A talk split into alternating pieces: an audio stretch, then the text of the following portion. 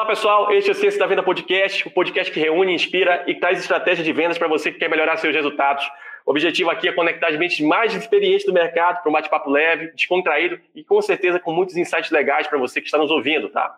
Hoje eu convido aqui essa super convidada, Heloísa Vezon, gerente de marketing da Primor, grande empresa de logística aqui do Brasil. Tudo bem, Heloísa? Seja bem-vinda. Olá, Alisson, tudo bem? Prazer estar aqui, agradeço muito o convite de vocês. Bacana, Elo. Conta um pouquinho, Elo, dessa sua experiência nesse, nesse segmento, né, e como ele é importante para o Brasil. Explica aí um pouquinho para o pessoal te conhecer mais, pode se anunciar, para o pessoal ter um contato mais próximo contigo. Beleza. Eu trabalho na área de marketing, então, há muitos anos, e especificamente com a logística, eu tive meu primeiro contato há 15 anos, justamente lá na Primor. Onde eu fiz o planejamento de comunicação deles, né? Na época, então, eles estavam montando a área que depois viria a ser a área de marketing, que é a área que eu gerencio hoje. Então, de lá para cá, né, eu percebo que a logística mudou completamente.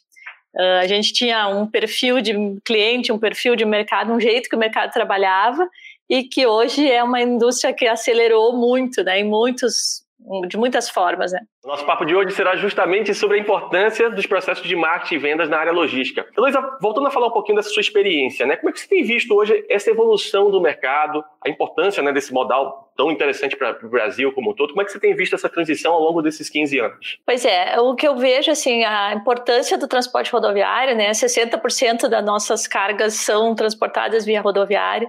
E o Brasil migrou, o exemplo de todo mundo com a globalização e tudo mais, migrou de um modelo muito simplista, né, onde tinha uma pessoa, alguém produzia e alguém lá carregava e levava até por exemplo, a, a, a matéria-prima até alguém que faria o produto e de lá distribuía. Esse modelo não existe, mas não existe mais dessa forma. Então, tanto as transportadoras quanto os operadores logísticos cresceram muito, modificaram muito a forma de agir né, a sua forma de atuar, inclusive os produtos que entregam hoje. Há um tempo atrás a gente nem tinha produtos na área de logística e hoje a gente tem uma variedade grande de produtos e serviços que são oferecidos, tanto pelos operadores quanto pelas transportadoras. Uh, na logística existem três pilares assim que têm que ser observados constantemente, né? Que é a questão da armazenagem, do transporte e da informação. Então, a armazenagem e o transporte sempre existiram, mas a informação ganhou um papel muito relevante com o passar dos anos. Então, dentro da questão da armazenagem, também hoje assim existe picking, packing, vários serviços que tu consegues fazer, né? Que tu consegue oferecer para o teu cliente quando é um operador logístico fulfillment. Uh, e no transporte também, né? hoje se segmentou né? o que é B2C, o que é B2B, uh, maneiras de fazer esse transporte, de cross-docking, enfim, vários formatos de trabalho que não existiam antes. Então, eu vejo muito, dentro da experiência que eu tenho, eu tive uma experiência similar na área da educação, onde era um mercado que existia uma espécie de uma commodity, onde as pessoas só compravam aquilo que existia, sem grande diferenciação, sem grande oferta, e a logística sofreu esse mesmo uh, sofreu não, vive essa mesma evolução, né, de ter um mercado commodity, hoje a gente ter marcas importantes, empresas dedicadas a segmentos específicos dentro da logística, uh, e claro, daí do ano passado para cá, essa aceleração que já existia, ela disparou. Então, né, o e-commerce cresceu absurdamente e as empresas tiveram que se adaptar a esse formato.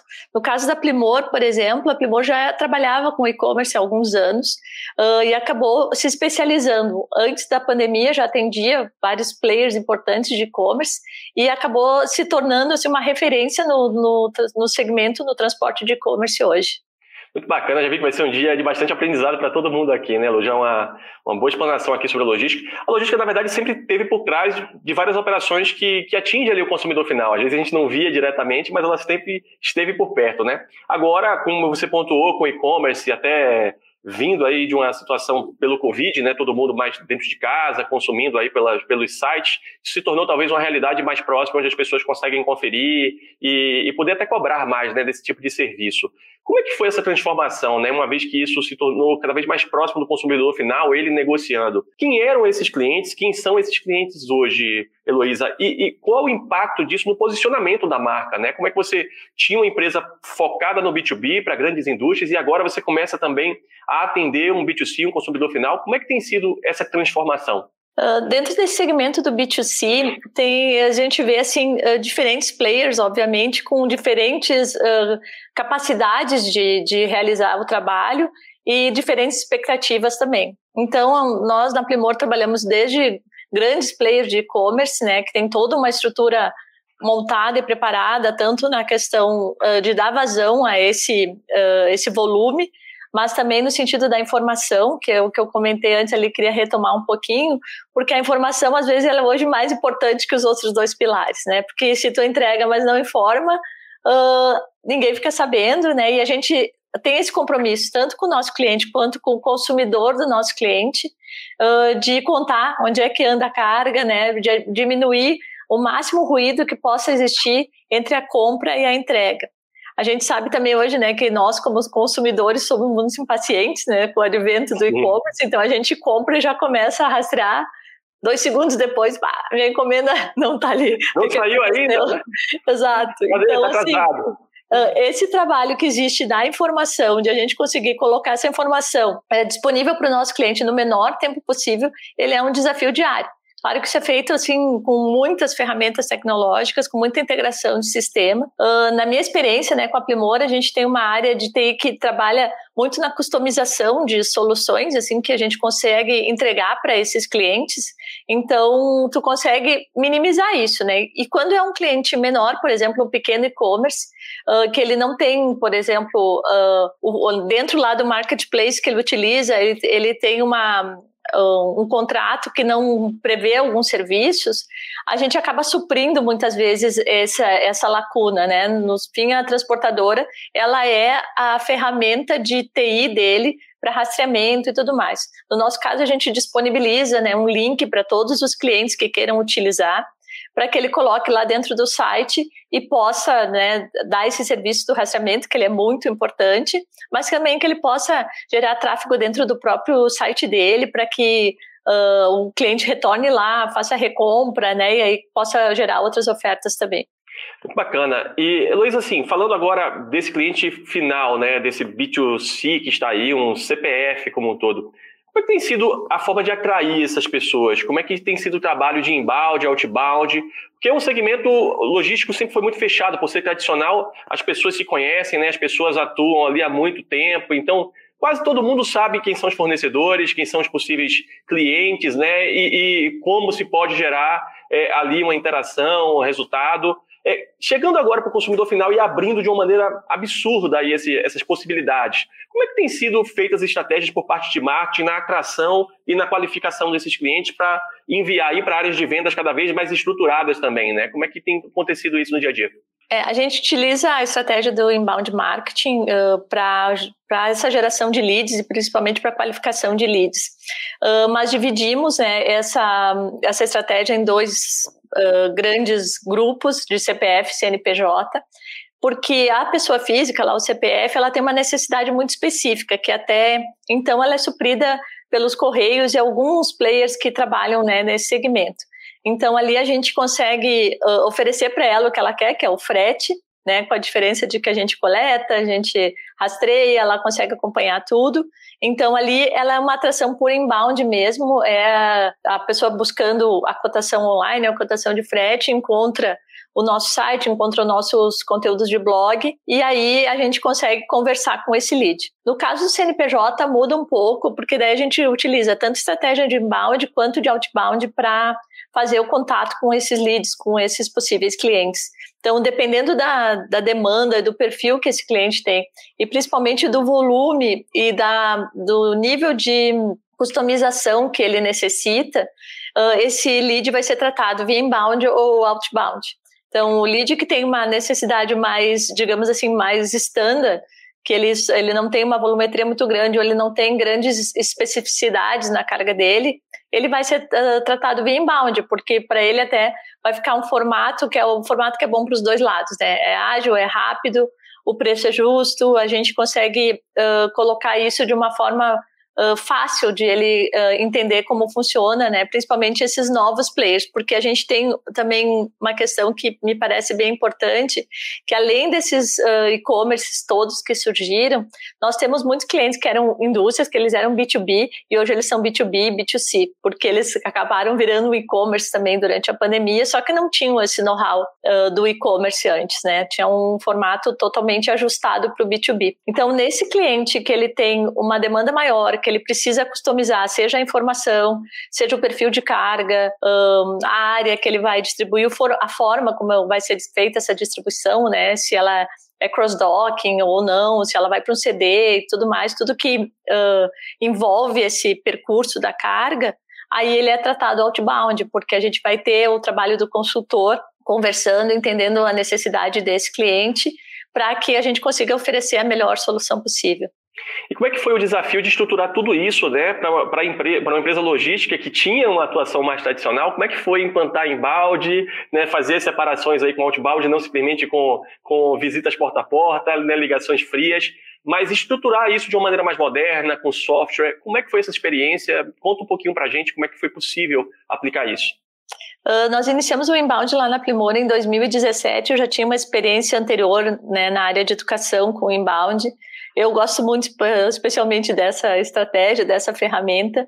Uh, e lá a gente, junto com o Embalde, nós começamos a trabalhar com o formato de venda interna, que era um formato que não existia, justamente porque a empresa tinha esse foco muito B2B. Uh, ali a gente começou a aprender como funcionava esse cliente, qual era a demanda, quais eram as necessidades dele. E começamos a trabalhar o inbound, então, no sentido assim de nutrição de leads, de qualificação de leads. Com o tempo, nós migramos também para esse canal uh, de cotação online, onde a gente atende esses perfis que eu comentei antes. Uh, e aí nós tivemos uma, eu tive né, um grande desafio quando eu assumi o marketing da Primor, que era a gente estruturar a área comercial no sentido de a gente ter uma metodologia, de conseguirmos medir o resultado né, do que era realizado, de como estava sendo realizado. Então, né, a DNA, vocês foram nossos grandes parceiros aí nesse projeto, que foi é um projeto de muito sucesso. Eu gosto, tenho o maior orgulho de falar dele, porque nós começamos então com o desenvolvimento do playbook, a gente conseguiu entender as necessidades do comercial, uh, quais eram as demandas que existiam, né? Fizemos SLA entre o marketing e vendas, porque também isso não tinha nada acordado, né? Que tipo de lead que a gente enviaria para o comercial, com que características, em quanto tempo, uh, qual era a nossa, o nosso o nível de conversão esperado para esses leads. E ao mesmo tempo desenvolvemos todo o playbook, então, de todo o funil de vendas, de, uh, passando assim por todas as etapas ali de qualificação de leads, pensando nessa questão do outbound. Então, ah, qual é o que é um lead qualificado para nós, quando é que esse lead passa para uma etapa de pesquisa onde a gente consegue aprofundar mais e descobrir se de fato ele tem fit para trabalhar conosco. Uh, a forma de a gente enviar a proposta, como é que é feita essa apresentação de proposta, a etapa de negociação, uh, o fechamento dessa proposta até o embarque, até a gente acompanha até ele começar de fato a embarcar conosco. Para que a gente conseguisse uh, colocar tudo isso em prática, nós desenvolvemos um CRM que foi desenvolvido internamente no nosso caso, e ele é um espelho do playbook. Então, nossos consultores, os gestores conseguem visualizar, né, tudo o que está acontecendo, cada lead em que etapa do funil que está, Uh, qual o, volume de oportunidades que a gente está gerando, qual o percentual de oportunidades que a gente está gerando sobre a base de leads. Então, para mim, como marketing, ficou muito mais, ficou, continua sendo desafiador, mas muito mais tranquilo de fazer o trabalho, porque uh, hoje nós temos uma estrutura de geração de campanhas comerciais bem definida. Uh, eu consigo acompanhar essas campanhas e consigo também ter indicadores melhores do que eu tinha no marketing, porque uma coisa também que para mim é um assim muda muito é que eu comecei na área de comunicação, uh, né? Minha formação inicial é de relações públicas. Uh, depois trabalhei muitos anos em propaganda e eu vi essa, essa indústria se modificar, né? Migrar para o marketing de verdade, para o marketing de fato, porque muitas vezes os, os setores tinham o nome de marketing, mas não faziam o trabalho de marketing, faziam o trabalho de comunicação ou, ou o P lá da promoção, né? E a gente hoje consegue, de fato, entregar um, um trabalho no sentido de uh, participar do resultado ativamente. Não só com o posicionamento de marca, que também é uma referência, hoje na questão dos, da, desse segmento de logística, antigamente era, não tinha, não precisava muito ter marca, né? Tem muitos players ainda que nem tem área comercial e muito menos área de marketing hoje em dia. Uh, isso ganhou força, né? Ganhou importância. E aí, então, a gente entrega essa questão de posicionamento, de campanhas, toda essa parte de comunicação, mas também faz essa entrega de uh, campanhas baseadas em indicadores, então com um nível de assertividade muito maior. E se falando de, de toda essa evolução, né, Luísa, é, é muito claro para mim que estou de fora também, atuo como consultoria também na área, é, não é mais uma escolha, né? É uma necessidade hoje das empresas logísticas se estruturarem, pensarem realmente de uma maneira mais profissional, até porque os custos impactam muito nesse processo inteiro, que desde a saída do produto da indústria até a chegada ao consumidor final, e ninguém quer pagar muito mais por um serviço que parece ser um commodity. Né? A gente sabe que tem uma série de diferenciais em separação, no, no próprio estocagem ainda né, do produto, a diferenciação que é feita por, pelo tipo de, de veículo que vai ser utilizado para dar uma agilidade nesse processo, mas o custo é um ponto muito importante. E quando você não tem esse tipo de controle, normalmente você acaba perdendo um pouco a mão né, da, da, do que vai fazer, de como realmente conseguir otimizar essa operação de uma maneira geral. Eu acredito muito que todo mundo vai ter que se moldar em algum momento. Mas tem um grande desafio chegando aí, que são grandes players que até então eram parceiros, né, eram clientes da área logística, como é o caso do Mercado Livre, como é o caso da Amazon, é, a própria Magazine Luiza, né, agora se estruturando forte é, para a parte logística também, que eram grandes parceiros e agora se tornam concorrentes e se tornam concorrentes extremamente agressivos, extremamente modernos, aí com muita tecnologia embarcada. E diante de um cenário como esse, como é que você enxerga aí é, a necessidade, inclusive, de, se reposicionar é, como empresa logística para conseguir manter competitividade e ainda assim crescer, né? É, eu acho que tu tocou num ponto ali que é fundamental, né? Que é essa questão do, da gestão da operação porque a operação é o coração da logística. Não tem nada que a gente faça que, por melhor que seja ação comercial ou de marketing, se a operação não for uma operação ajustada, alinhada com a expectativa do cliente, a gente não vai ter sucesso. Então, passa pela gestão de custo, mas passa também por esse conhecimento estratégico de como pode ser feita, como eu brinco lá na Primor, né, fazer a mágica acontecer, porque quando eu vou na, no setor de logística, lá na operação, eu vejo eles trabalhando com toda aquela automação que eles fazem no sentido de uh, roteirizar, de entender o melhor percurso para aquela carga, para que a gente tenha o menor custo, o cliente tenha o menor custo, mas que a gente consiga entregar também no menor prazo, né? Porque essa questão aí desses valores logísticos, né, de velocidade, de pontualidade, de uh, entrega da informação, eles são muito fortes. Não existe hoje um cliente que não queira isso ou que não exija isso do, do seu operador. Então, o que eu vejo desses grandes players, como Mercado Livre, Amazon, Magalu e tantos outros, é que, uh, embora eles hoje sejam concorrentes, uh, e ótimos concorrentes, eles puxam o mercado de uma forma muito positiva, porque eles já têm no DNA dessas empresas a questão da entrega rápida, da entrega certa, da informação para o consumidor, né, esse contato uhum. direto com o consumidor. Claro que assim, nós como uh, opera, uh, equipes da, de logística, né, todos, independente da área onde a gente atua, ou da empresa onde a gente atua, nós precisamos estar muito atentos para isso, porque esse é um movimento migratório que não vai ficar só nesses três players que a gente citou, né?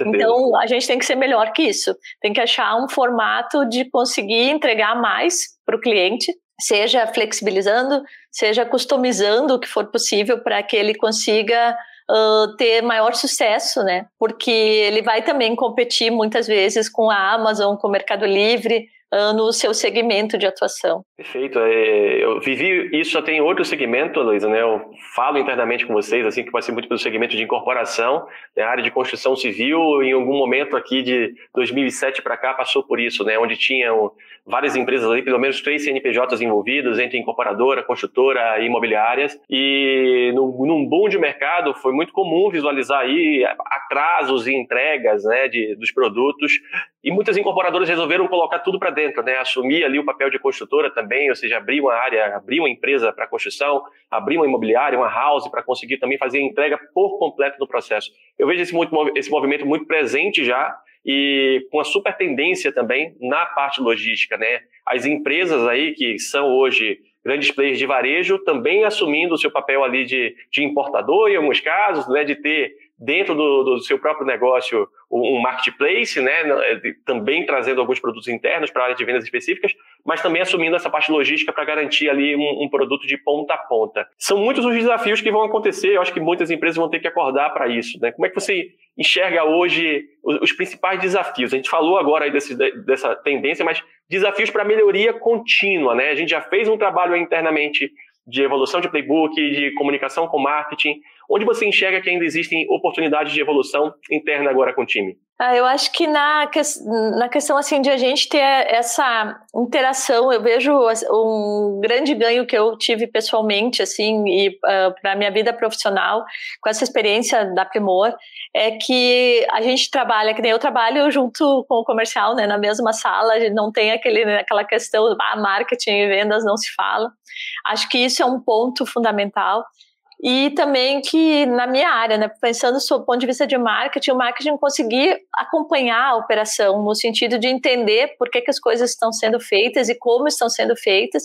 Ao mesmo tempo, a gente tem que ser uma bússola e um, uma espécie de um hunter ali de tendências e de movimentos do mercado. Né? Ontem ainda estava lendo uma notícia que Uh, o AliExpress vai entregar né, num tempo médio de 15 dias até 8 dias em algumas cidades do Brasil. Então, assim, Imagina. é um. Se o Ali consegue entregar, todo mundo vai querer também, né, nesse formato. Da China para cá, oito dias. Da China para cá, oito dias, né? Eles estão fretando quatro aviões uh, por semana para vir para o Brasil e tal. Então, uh, as empresas estão todas, né? A gente até sempre brinca com isso. Enquanto a gente está aqui pensando, a concorrência também está lá pensando, né? Uh, e, e, pensando como melhorar e como entregar mais em menos tempo, porque esse é o grande desafio da logística. É como tu entrega mais em menos tempo. Em menos uh, tempo. No nosso caso aqui, falando um pouco da área de marketing, eu acho que a gente consegue também uh, entregar mais se a gente conseguir levar um lead mais qualificado e um pouco mais maduro para o comercial, né? Então não só pela questão dele dele percorrer o nosso funil depois que ele já está em contato com com o nosso consultor, mas pelo que ele pode consumir sobre a empresa uh, a partir dos, desses primeiros contatos. Então, assim, da gente conseguir ter peças, materiais de apoio para o comercial que possam, de fato, mostrar a empresa como ela é, né? Cada uma tem o seu diferencial, cada uma tem o seu potencial para desenvolver, e eu acho que isso aí é uma, é uma novidade, de uma certa forma, na logística, porque não existia essa prática antes, né? Muitos negócios eram fechados em reuniões, né?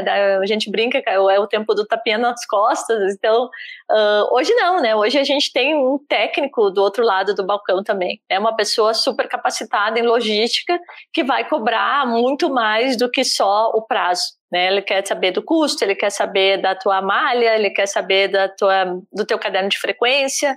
Então, tu conseguir apresentar isso para o mercado de uma forma consistente, eu acho que ajuda bastante, assim, né? E aí, claro, tem esses desafios, como eu comentei antes, né? O desafio da informação, que ele não para nunca de acontecer. Né? A gente coloca o robô para emitir conhecimento, dali a pouco a gente tem que pensar também numa outra forma que a gente possa ganhar um pouco de tempo uh, mais na operação, que a gente consiga encurtar um pouco aquele prazo ali, para que lá na ponta o cliente receba um dia antes, ou meio dia antes, ou principalmente antes do prazo que foi prometido. E aí, Luiz, você falou em artefatos, né, em estar alinhado, o marketing presente na operação, conhecendo cada vez mais o, o, o, lado de fora do negócio, né, não somente o que a empresa tem, mas o que o outro quer, né, e passando aí por pessoas cada vez mais qualificadas por parte dos clientes, exigindo cada vez mais, cabe também uma equipe evoluindo, né, uma equipe qualificada não adianta nada. A, equipe comercial vai fazer essa intermediação, né? Levar o que você está produzindo de artefatos, de comunicação, até essa pessoa do outro lado que tem sido cada vez mais capacitada. Ela precisa estar capacitada para garantir essa entrega. E esse acho que foi um dos sucessos também, né? É, tem sido um grande sucesso da Primor, uma equipe cada vez mais qualificada, que tem sido é, desenvolvida ao longo do tempo, é, filtrada, né? Cada vez mais ficando os profissionais mais qualificados, para que se consiga aumentar a produtividade, né? Da, desde o início que você está aí, eu acho que acredito que tenha passado por muitas mudanças também na, na, estrutura comercial, né? no tamanho do time que existia antes para os tamanhos que existem hoje e o que consegue se produzir. É verdade isso? É verdade. É só para dar um número que é da minha área, né? Eu comecei na Primor gerando campanhas mensais onde eu precisava colocar 14 mil leads por mês uh, para campanhas trimestrais onde a gente sobe 5 mil leads.